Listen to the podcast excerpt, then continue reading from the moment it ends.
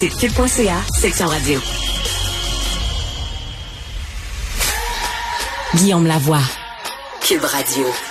Cube Radio. Cube Radio. Une vision créatrice. Il souligne les incongruités et apporte des solutions. Porté par l'honnêteté, il donne toujours leur juste. Il met en lumière ce que personne ne voit. Il dénonce ce que personne n'ose dire. Guillaume Lavoie.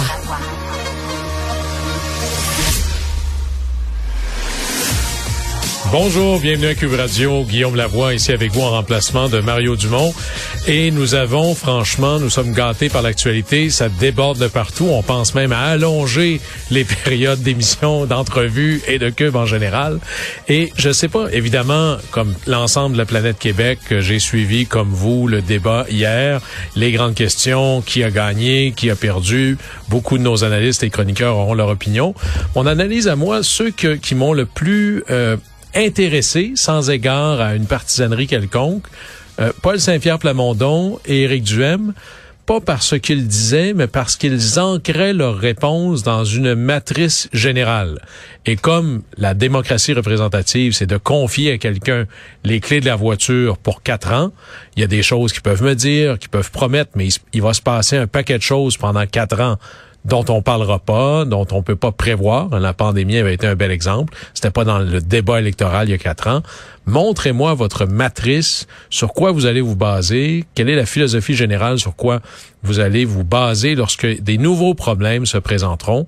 Et c'est ça qui va m'intéresser. Et ça vient justifier ou tempérer les positions des uns et des autres. Et ça, c'est intéressant. Et bien sûr, dans les, débats qui en sont peut-être davantage que d'autres, le fameux troisième lien.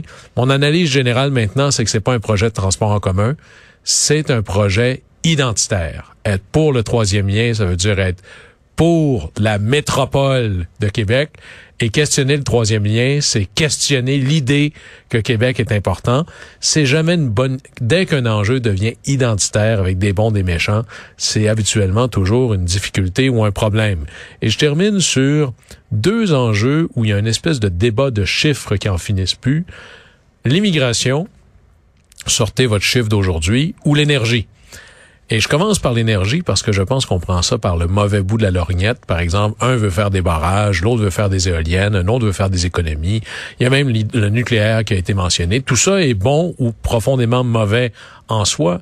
Est-ce que l'on pourrait se donner une base de débat commune de combien de kilowattheures ou de térawattheures avons-nous besoin?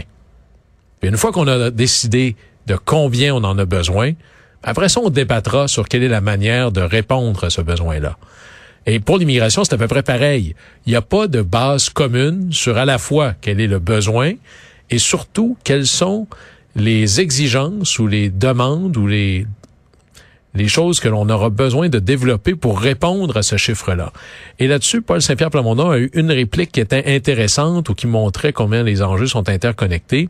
Disons que mon chiffre à moi sur l'immigration, c'est 350 000, juste pour imaginer ça. Ben, je vais les loger où, ces gens-là? Alors, la discussion sur l'immigration doit aussi être une discussion qui est éminemment connectée, pas juste à la langue, mais est-ce que j'ai des chaises dans des écoles primaires pour ces gens-là? Est-ce que j'ai des logements pour ces, ces gens-là? Il nous manque de bases communes. C'est ça qui nous manque dans cette campagne-là. Probablement que maintenant, vous savez, avant d'aller en campagne électorale, on demande au ministère des Finances de préparer une espèce de dossier général de voici quel est le portrait des finances du Québec. Et là, tout le monde doit se baser sur le même document. Ben, il est où ce document-là pour l'énergie? Où est ce document-là pour la main-d'œuvre? Où est ce document-là pour le logement ou l'éducation? Sinon, on débat un peu dans le vide.